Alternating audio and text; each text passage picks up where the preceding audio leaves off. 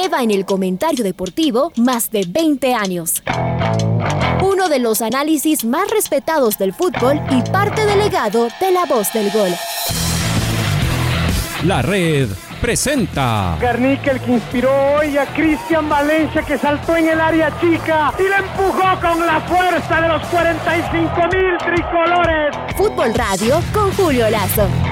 Un espacio para analizar y discutir del fútbol que más nos gusta.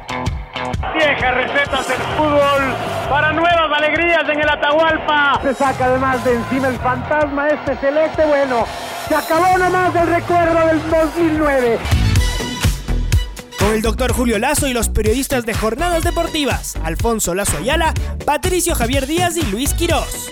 La red. Bienvenidos. Amigos, ¿qué tal? Buenos días. Eh, la verdad es que es imposible no, no, no, sentirse feliz. En realidad, además, uno, uno dice, eh, son, um, son estos, estos logros eh, estas competencias eh, las que explican el, el deporte por, por, sí mismo, ¿no? Es decir, la capacidad de, de, causar felicidad, de, de hacernos ah, disfrutar. Nosotros además que le damos a esto una connotación mucho más de, de país, más allá de la, de la afición ah, específica por cada, por cada deporte, estos deportes sobre todo eh, eh, individuales, eh, que se compite individualmente, como, como, el, como el ciclismo, donde, donde Richard Carapaz ha, emergido como una, como una figura monumental, ¿no?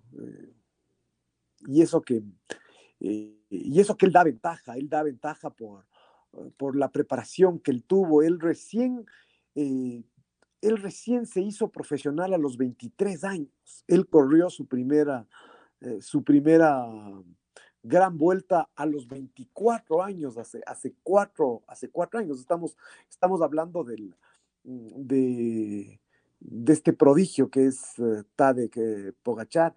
Y, eh, y, Pogachar aún tiene 22 años y él ya está consolidado. Claro, él, ha tenido un proceso de acompañamiento muchísimo mejor, mucho más completo que el que tuvo Richard. Y eso seguramente a, Richard Carapaz le, le, da mucho más, mucho más mérito, ¿no? Eh, porque es eh, más talento natural, más esfuerzo, eh, esfuerzo personal a partir de, de, las carencias que seguramente tuvo en, en, su formación con relación a estos hiperprofesionales del, eh, del ciclismo. Claro, uno, uno dice, Richard ya a estas alturas es como que acaba de, como que acaba de empezar y él ya tiene 28 años, todavía le quedan varios años, eh, por supuesto, pero, pero claro, ya, ya, no es un, ya no es un jovencito ni, eh, ni mucho menos. Y, es, y, este ejercicio, como dice Alfonso, de, de comparar este tipo de,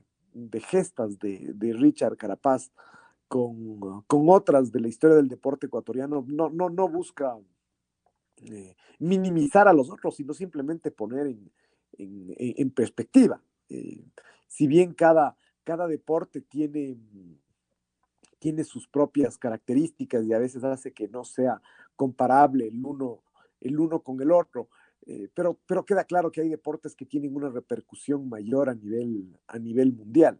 Eh, nosotros acá en el país nos hicimos todos uh, aficionados a la, a la marcha, eh, pero evidentemente la marcha es un deporte muy particular, incluso dentro del, dentro del atletismo. Eh, aprendimos que, que, era un deporte donde, donde la técnica tenía un peso mucho mayor que en otras, que en otras disciplinas como el atletismo incluso comparando con, con, las pruebas de largo aliento. Acá había esta mezcla de, de que, que, eran pruebas de, de, largo aliento, pero al mismo tiempo con una técnica muy, muy particular.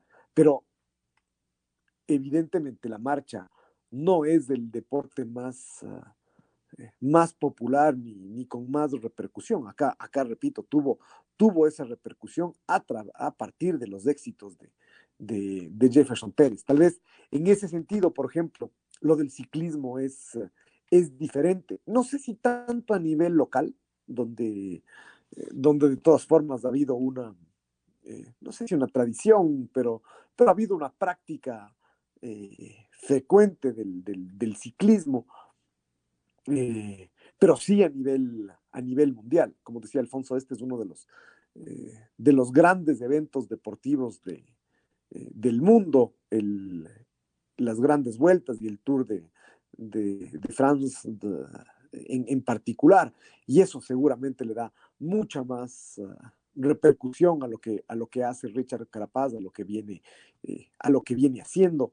Eh, estamos hablando de, una competencia donde hay 150 eh, corredores, la élite, la, la élite mundial, con una repercusión increíble, más, uno, uno ve eh, solo, solo dimensionar lo que pasó ayer, el circuito es en el que termina la etapa en, el, centro de, en el centro de París, eh, en pleno corazón de París, eh, al lado del Museo del Louvre, la, las Tullerías, que es este, este gran jardín, este gran parque que hay al lado del, del, museo, después la Plaza de la Concordia y finalmente los, los campos delicios que, que desembocan en el, en el, arco, en el arco del triunfo, ¿no? Es decir, es en pleno corazón de, de París, la zona más importante de la capital de, de Francia completamente paralizada para,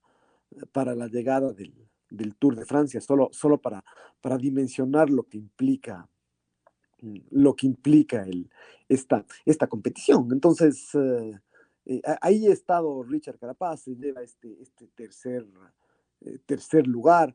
Uno dice, si sigue, si sigue compitiendo, más éxitos van a, van a venir.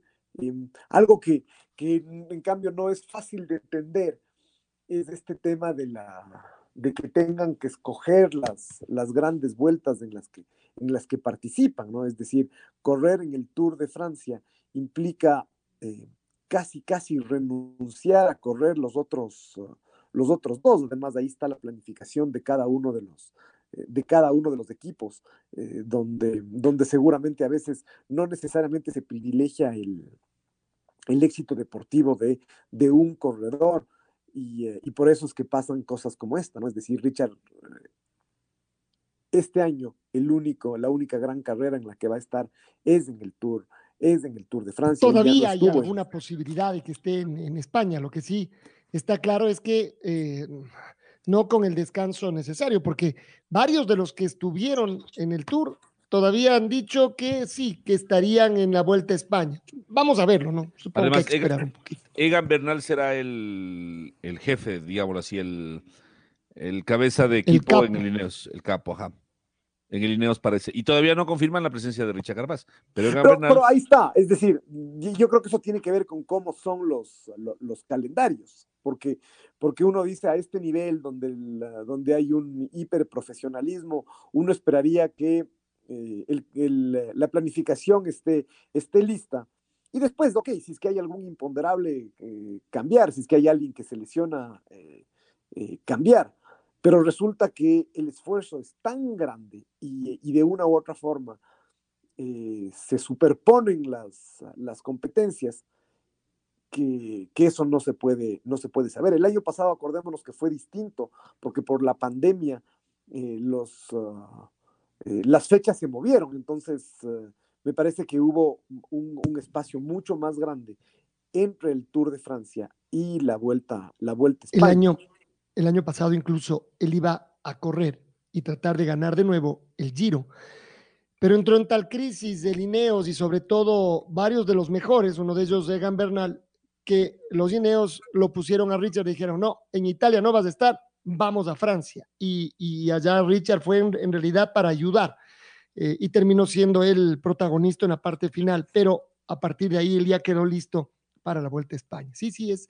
Además ha cambiado, ¿no? Estos dos años no han dejado de ser un poco eh, complejos con relación a los, a los tiempos e incluso, por ejemplo, a esto. Richard está viajando hasta Japón.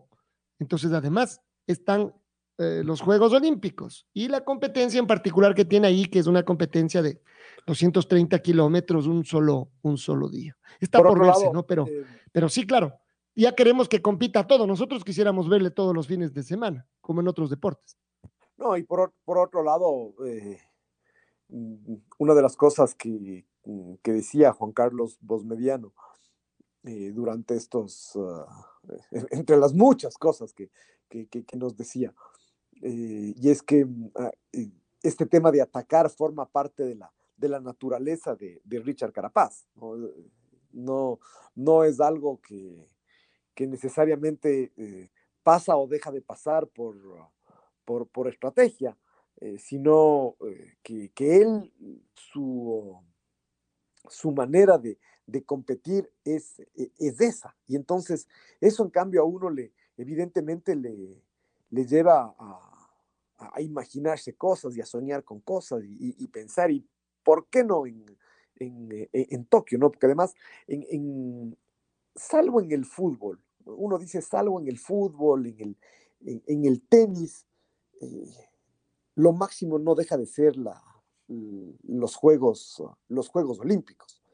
Em, y entonces, eh, imaginarse a Richard Carapaz consiguiendo cosas grandes, sabiendo que es muy difícil, como, como, como Alfonso lo explicaba, por, porque no necesariamente es, eh, e, es esta su, su, especialidad, la forma en que se va a competir, el hecho de que no tiene, no tiene un, equipo, un equipo poderoso, pero ¿quién, quién quita, no? Que, que, que, con ese talento y con esa ambición que tiene, esas, esas ganas, además es curioso Richard, porque es como que el Richard que, que habla, el Richard que da entrevistas, que sigue siendo así eh, eh, tímido, muy cauto, muy, muy ubicado para, para hablar, no se parece en nada al Richard que, que compite y que es agresivo y que quiere, y que quiere siempre ir, ir para adelante y conseguir cosas, cosas diferentes. Y, y claro, uno piensa además que lo que más le puede pesar, más allá de todo esto explicado, es todo lo que dejó en el, en el Tour de Francia. Dicen los más entendidos que en el Tour de Francia, Richard, pero no solo él, eh, Vingegaard, eh, Pogachar y varios de los que van a estar eh, en los Juegos Olímpicos se vaciaron, es decir, vaciaron el tanque y tienen cinco días para tratar de más o menos eh, llenarlo, para volver a estar 100%, y eso seguramente no, no se consigue. Qué, curioso que es el, deporte, porque al final del día, los diferentes tipos de, de deportes requieren como, eh, eh, como cualidades eh, y capacidades distintas de los, de los deportistas, ¿no? Y, em, y, esto del ciclismo es, es incomprensible de alguna forma, el esfuerzo este que tienen que hacer los, los, los ciclistas durante, tantos, durante tantos días. Y, claro, eh, el descanso es eh, eh, tan distinto donde, mm, donde en cambio está concentrado el esfuerzo en tres, en tres semanas y después más bien se piensa en un, en un, descanso posterior seguramente prolongado. Qué, qué distinto al, al, fútbol, ¿no? Acá en el, en, el fútbol que nos, que nos quejamos de, del esfuerzo y del sobreesfuerzo y de, y de, mm, y de que se juega pasando cuatro días. Y uno dice, mm, y esto para poner en perspectiva, sabiendo que no, que no necesariamente es, e, es comparable, pero un jugador de fútbol de los que más corre, corre en 11, 12 kilómetros por partido, con mucha intensidad, es cierto.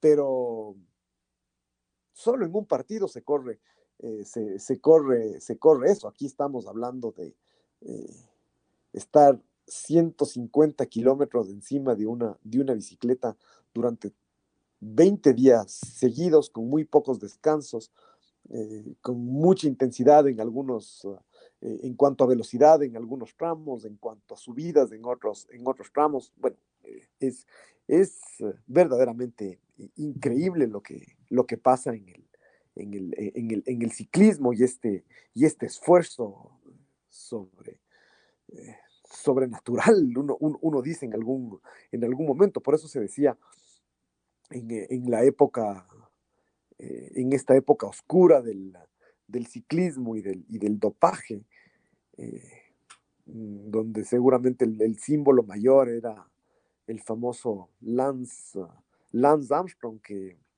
que claro que no, no había otra forma de, explicar los, los éxitos de, Armstrong que no sea con, con el doping, porque la, la carrera en, sí mismo es, exige tanto que, que, que tanto éxito y, y con semejantes resultados y, durante tantos años seguidos no se explicaba de otra, de otra forma como finalmente se llegó a, se llegó a comprobar. Eh, en, ese sentido, en cambio, da la, da la sensación que hoy, eh, que hoy por hoy em, uno de los, de los temas ah, eh, que, que de alguna forma ponen a salvo estas suspicacias de las que Alfonso hablaba en contra de, de, de, Pogachar, suspicacias infundadas, solamente justificadas en, el, en, sus, en sus resultados, es que eh, como parte de, la lucha contra el, contra el dopaje, todo el esquema de control se, se volvió muchísimo más uh, sofisticado en contra de los, uh, de los deportistas. Y uno dice, y no solo en, el, en el, ciclismo, donde seguramente es eh, es el deporte donde, donde, más, ah, donde más controles hay, sino a nivel, eh, a nivel mundial. Ahí está lo que está pasando con Alex, con Alex Quiñones, el deportista ecuatoriano que, que, está en un, ah, en un problema y, seguramente no podrá participar en, en Tokio. Eh, porque no estuvo disponible para hacerse los controles que, que, correspondían. Entonces, ah, eso, eso también es, es parte, de, parte de esto. Eh, es, es, increíble y no deja de ser un, un orgullo efectivamente que esté un, deportista ecuatoriano metido, eh, metido ahí al más alto nivel, al más alto nivel mundial, llenándonos de, orgullo, haciéndonos uh, sentir felices viendo nuestra, nuestra bandera. No, es, es verdaderamente increíble. Y, yo me voy a quedar simplemente con lo último, lo que decía Richard eh, eh, en el cierre, ¿no? Este es uno de los, de los sueños que siempre tuve y además uno dice, ¿los tuvo? Es decir, uno puede soñar y claro, seguramente sí, en su, cada uno en su deporte, se da modos para, para averiguar más, para investigar más, para saber qué es lo más que fu, ¿no? Y entonces llegar a, los, eh, a esta París, a estos campos delicios, seguramente uno se obliga ahí a, a leer más. ¿Qué son los campos delicios? ¿Qué es esta Torre Eiffel? ¿Qué es este Arco del Triunfo? Y todo lo otro, lo que veíamos ayer, estas imágenes, además desde arriba, que son raras de ver de París, ¿no? Eh, se, pueden ver más las fotografías de primeros planos desde abajo, pero las aéreas gracias al ciclismo, bueno, están ahí. Y entonces uno dice, soñar en todo eso para un deportista y estar ahí, ser protagonista, tener esta fotografía con el arco del triunfo detrás, ¿no? Donde unos pocos privilegiados lo, lo consiguieron.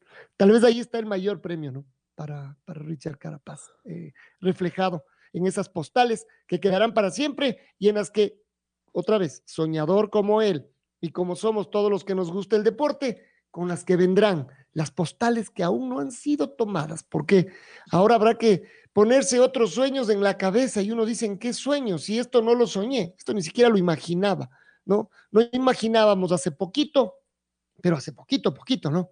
Que pudiéramos tener un ciclista compitiendo mano a mano en un Tour de Francia. Eso ni siquiera estaba soñado. No es que yo sueño con ganar, con que el, el, fútbol, por ejemplo, que el fútbol esté en un campeonato mundial y se cumple. Después yo sueño con ganarle a los grandes y de última yo sueño con estar en una final y ser campeón mundial. A lo mejor en el fútbol hasta lo hemos soñado eh, audazmente, pero en otros deportes ya más particulares, seguramente que ni en sueños. Y eso, y eso que Alfonso, el, el tema de Carapaz ya está comprobado de que no fue un chiripazo, ¿no es cierto? Y hace rato largo. Y ahora le vemos a Carapaz, que además tiene esta consideración de sus, de sus compañeros, pero también de sus rivales. O sea, cuando pasó lo del, del Giro de Italia, seguramente algunos se habrá podido sorprender, ¿no es cierto? Tal vez no era el principal candidato. Hoy a Richa Carapaz no le dejan de ver de reojo es el que tiene que estar en el, si fuera, si fuera automovilismo, no puedes dejarle de, tener detrás de tu revisor, porque si no sabes que el tipo se te, se te fue nomás. Entonces, eso incluso hace que la propia competencia sea hasta un poquito más, más dura, porque ahora sí Richa Carapaz está en el, en el, en el radar de todo el mundo, ¿no? Sí, súper emocionante. Realmente que fue una semana, fueron tres semanas, ¿no? Tres semanas, sí, sí, sí. Rapidito, como, que, como que si no hubiera pasado. No, además uno se queda con sabor a poco. Es hora de meternos también en el, en el tema fútbol, que hay mucho, que ya regresó. Han sido un montón de semanas sin nuestro fútbol, pero con un montón de cosas alrededor de la selección ecuatoriana, la Eurocopa, la que le veíamos un poquito más, más lejos, y después de este Tour de Francia. Así que entretenidos hemos estado. Pero ahora ya llegó el fútbol que más nos gusta. La red Atrapados por el Fútbol 102.1 bueno, empezó el, eh, empezó el campeonato, o sea, se reanudó el campeonato y, em, y, se reanudó curiosamente con esto de la, de la, última, de, la última fecha. E, esto tiene, en principio es algo negativo, ¿no? Es decir, porque como decía Alfonso, se, se perdió un poco la, la continuidad, la emoción, aunque eh, no sé si lo mismo dicen los hinchas del Emelec. Me parece que, que la gente del Emelec está muy contenta y se volvieron a meter rápidamente en, eh, en, el, en, el, campeonato y en el, y en el festejo. Había unas imágenes uh, que seguramente eran criticables desde la perspectiva de, la crisis sanitaria que estamos uh, todavía viviendo y del distanciamiento social que es, uh, que es obligatorio. Pero había unas imágenes de, mm, del fervor de los hinchas del Emelec recibiendo a su equipo en, en, Manta, solamente para tener eh, claro que, seguramente para el resto nos pareció un poco frío este, esta reanudación del campeonato, pero para el Emelec que, ganó la etapa, que ganó la etapa, no. Me parece que eh, eh, en algún momento fue más, uh, más brillante que en, que en, otros, pero si, si algo tuvo este Emelec fue que aprendió a ganar. Eh, ganó muchos partidos eh, y, y, lo mejor que le puede pasar a un equipo es ganar partidos incluso cuando no juega eh, cuando no juega bien. Y ahí estuvo esa, esa diferencia de este equipo de, de Melec, que por ahí en el juego no, no sé si no es demasiado distinto a, a, al Emelec del año pasado, del mismo, del mismo rescalvo, pero la diferencia yo creo que es básicamente esa, ¿no? Es decir, es un equipo que, que, aprendió, a, que aprendió a ganar, que encontró además uh, gol con, con Barcelona, encontró un gran compañero en, en Alejandro Cabezí, por supuesto, todo esto con la conducción de, del uruguayo Rodríguez, que, que debe ser el mejor jugador del, del torneo hoy, hoy por hoy. Pero decía yo que, la, mm, que esto de, de, que el torneo se reanude de esta forma eh, tenía esto de, negativo, es decir, que se, que se enfrió la, la, expectativa. Pero por ahí, y de cara a la segunda vuelta, no deja de ser como, como positivo el haber tenido eh, una fecha para, para jugar eh, antes de que empiece la, la, la segunda vuelta, para, lo, para, que los equipos terminen de ponerse a punto después de la, eh, después de la para. incluso algunos equipos han tenido dos partidos y, y, y los que han jugado eh, torneos internacionales tendrán hasta, hasta más, el, Independiente del, el Independiente del Valle y, Barcelona, por ejemplo, habrán jugado cuatro partidos ya oficiales antes de que empiece la, eh, la segunda etapa. Así que viendo um, cómo quedó de dañado el, el, el, calendario, y esta vez sí me parece que, que más allá de alguna desprolijidad, esto, esto estuvo directamente relacionado con, con temas extrafutbolísticos, con la paralización que hubo,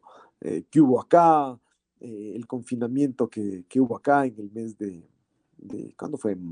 Abril, marzo, eh, y después eh, incluso los problemas que hubo en Colombia que, que impidieron que el Emelec pueda, eh, pueda jugar normalmente y, y, su partido fue, fue reprogramado para días después y ahí ya se dañó completamente la, la planificación del, de, la, de, la, etapa. Pero bueno, eh, empieza una, una, nueva, una nueva etapa, en algunos casos con optimismo, el Emelec eh, llega con, eh, con, con, esta fortaleza de haber, de haber ganado la, la, etapa, de haber sido el mejor, el mejor equipo a partir de eso, es decir, lo uno lleva lleva lo otro necesariamente. Si uno gana tantos partidos como terminó de ganar el, el Emelec, claramente es porque fue el, eh, el mejor equipo.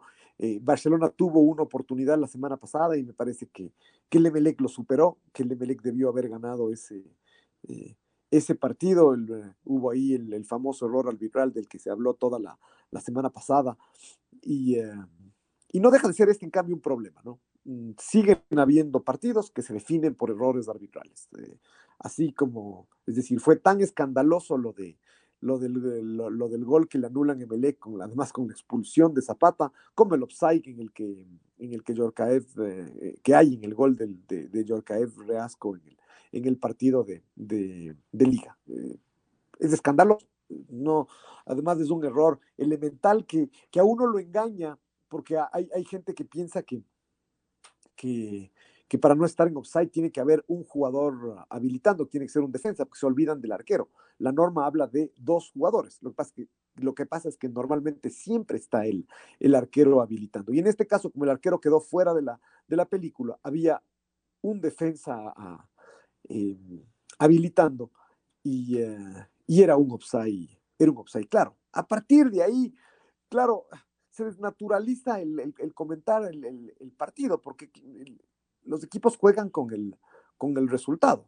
Entonces, claro, eh, Pato decía que, el partido de liga no fue, no fue malo, pero evidentemente no fue malo a partir de haber encontrado temprano esta ventaja y, saber, eh, y saber administrarla eh, también. Entonces, ahí, ahí, es donde uno dice, la crisis del arbitraje ecuatoriano es terrible, ¿no? Y, y la crisis además está ahondada porque ni siquiera ni siquiera eh, podemos tener el, el VAR a tiempo completo y lo que se hace en el fútbol ecuatoriano es tenerlo a, tiempo parcial, eh, es decir, que el, que el VAR... Eh, el VAR es un tema de, quienes tienen de quienes tienen recursos y quienes lo pueden lo, quienes lo pueden pagar y eso desnaturaliza la, la competencia. Una, una y para colmo falló. Claro para colmo además, falló. además pero pero digamos que el, mismo fallo pudo haberse producido en eh, e, en un torneo sudamericano. Digamos, e, esa, esa parte, démosles el beneficio de la, de la, de, la duda. Em, entonces, eh, hay una crisis grave además que quedó, que quedó transparentada en la Copa América. La verdad, lo de los árbitros ecuatorianos en la Copa América fue un papelón, ¿no? Es decir, no haber tenido ningún partido a cargo de un árbitro central eh, y entiendo que en uno o dos eh, hicieron algo que, no, que ya no se suele hacer, que es mezclar árbitros de diferentes eh, nacionalidades, porque en el fútbol se, se, mm, se, estableció esta política de que los árbitros, ah, de que la terna arbitral trabajaba en, equipo justamente para, para potenciar su, su rendimiento. Y resulta que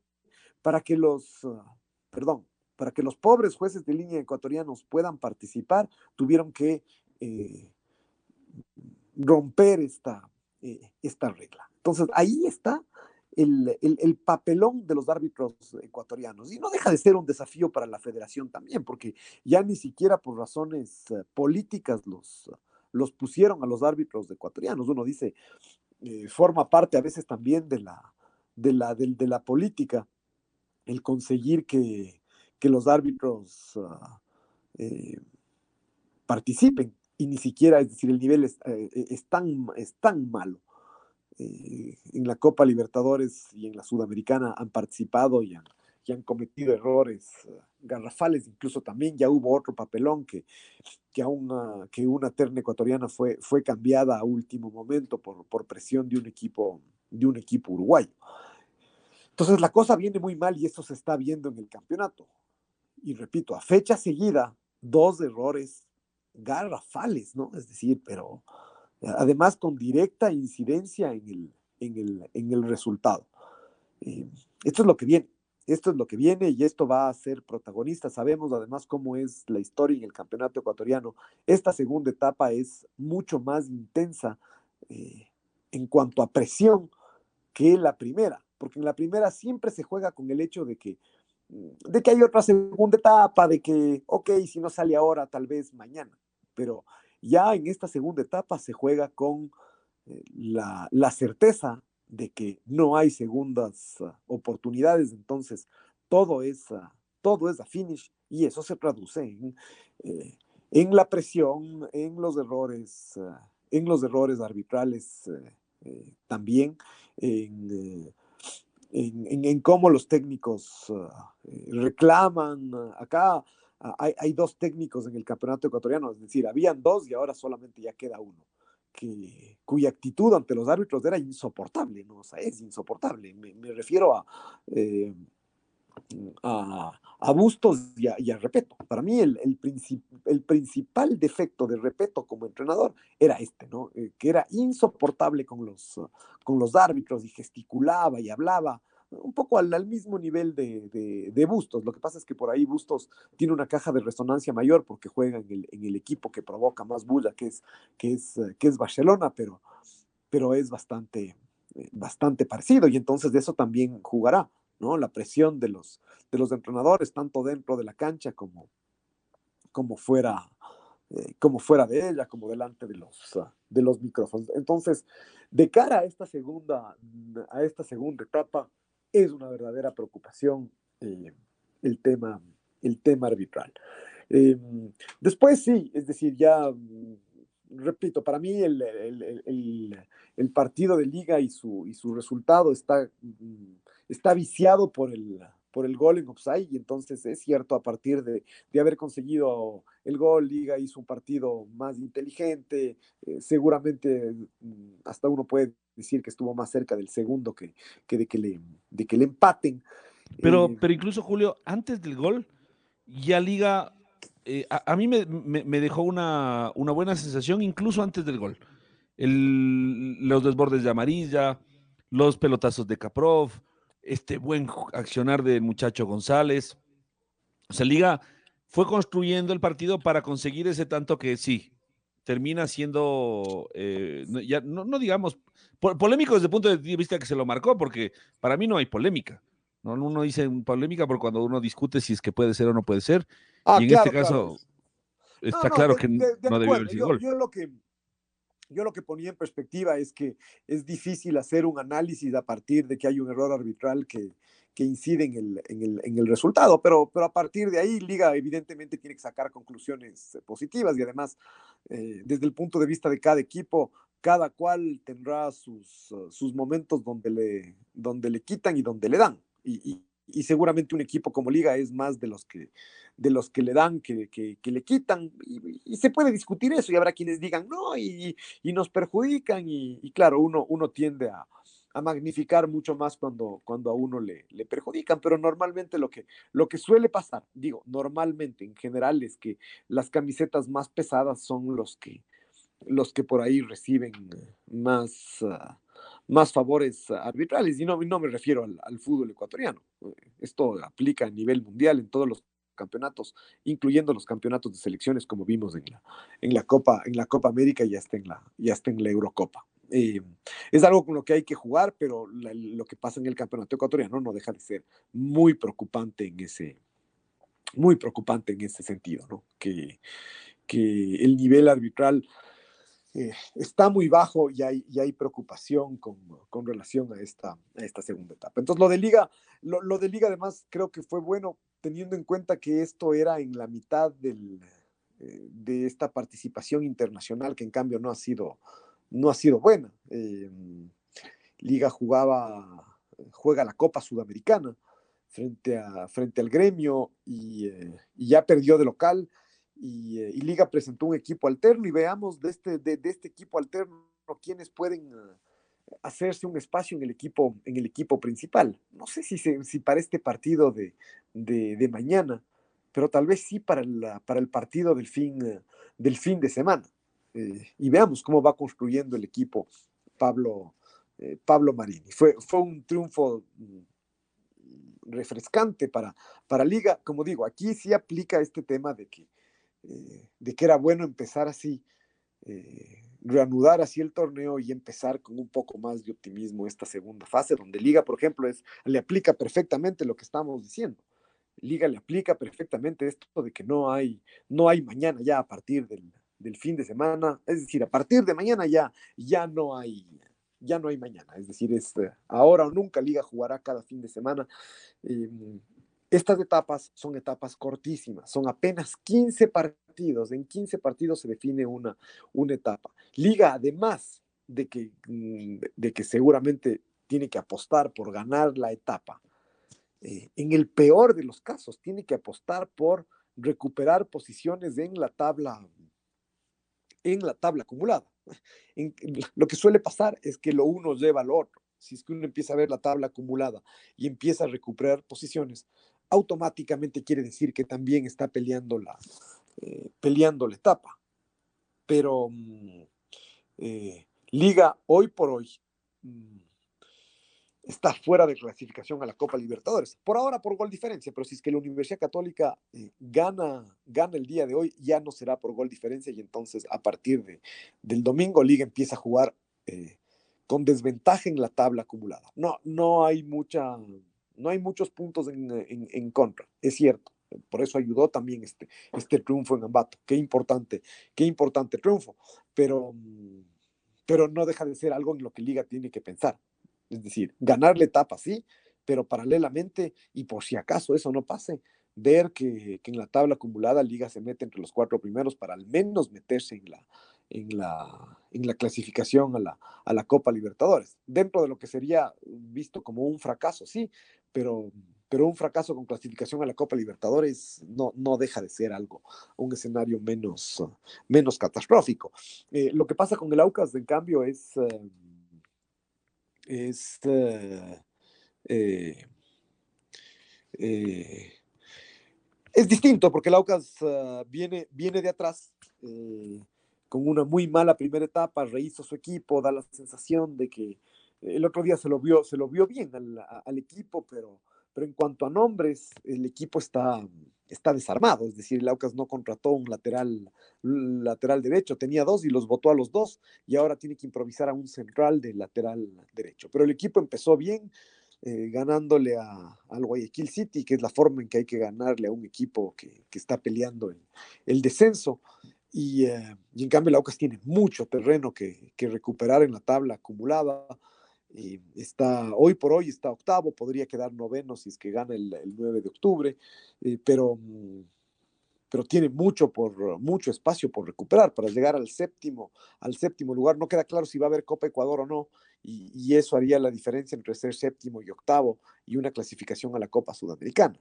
Y, y si Laucas quiere clasificar a la Libertadores, uno piensa en cambio que la diferencia, al ser más grande con los, en la tabla acumulada, eh, la única la única forma de conseguirlo sería ganando la, ganando la etapa. Eh, empezó, empezó bien, eh, eh, estuvo una vez más Víctor Figueroa inspirado.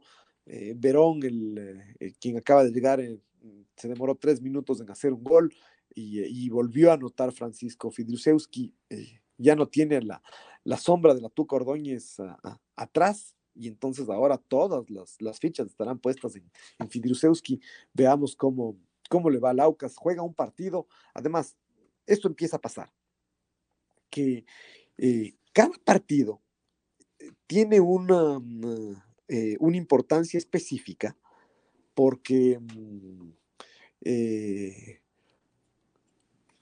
se juega con rivales directos en diversos ámbitos. Eh, el partido, en principio, el, del viernes es importante porque empieza la segunda etapa, hay que ganar, es de, es de local.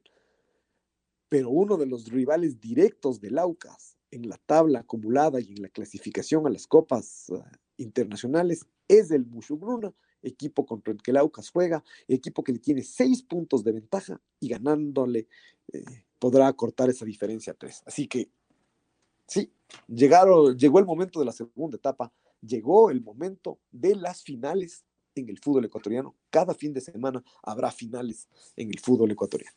La red presentó Full Radio. Un momento donde el análisis deportivo es protagonista junto a Julio Lazo y los periodistas de la red. Quédate conectado con nosotros en las redes de la red. Síguenos como arroba la red Ecuador y no te pierdas los detalles del deporte minuto a minuto. Escúchanos en vivo en TuneIn y en los 102.1 FM en Quito. ¡Te esperamos!